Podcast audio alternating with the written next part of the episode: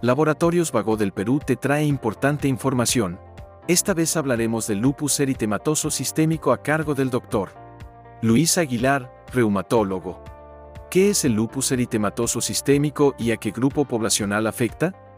Es un proceso o una enfermedad inflamatoria que afecta a tejidos y diferentes órganos. Preferentemente afecta a mujeres de 15 a 30 años, pero también se puede encontrar lupus en niños, en personas mayores y en ancianos.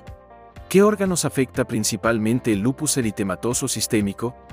El lupus afecta principalmente al riñón, afecta al corazón, a los pulmones, a nivel articular, produciendo inflamación, dolor, que a veces se puede confundir con la artritis reumatoidea, porque los dolores articulares son casi semejantes, ¿no?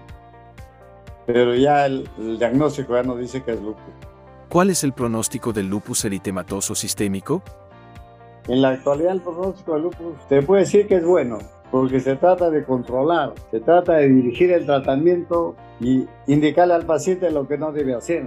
Por ejemplo, no exponerse al sol y dirigirlo a que su vida sea llevada de mucho aseo, ya que es un paciente que tiene una inmunidad baja. Entonces, los consejos deben estar dirigidos a que este paciente debe cuidarse en la totalidad de su vida.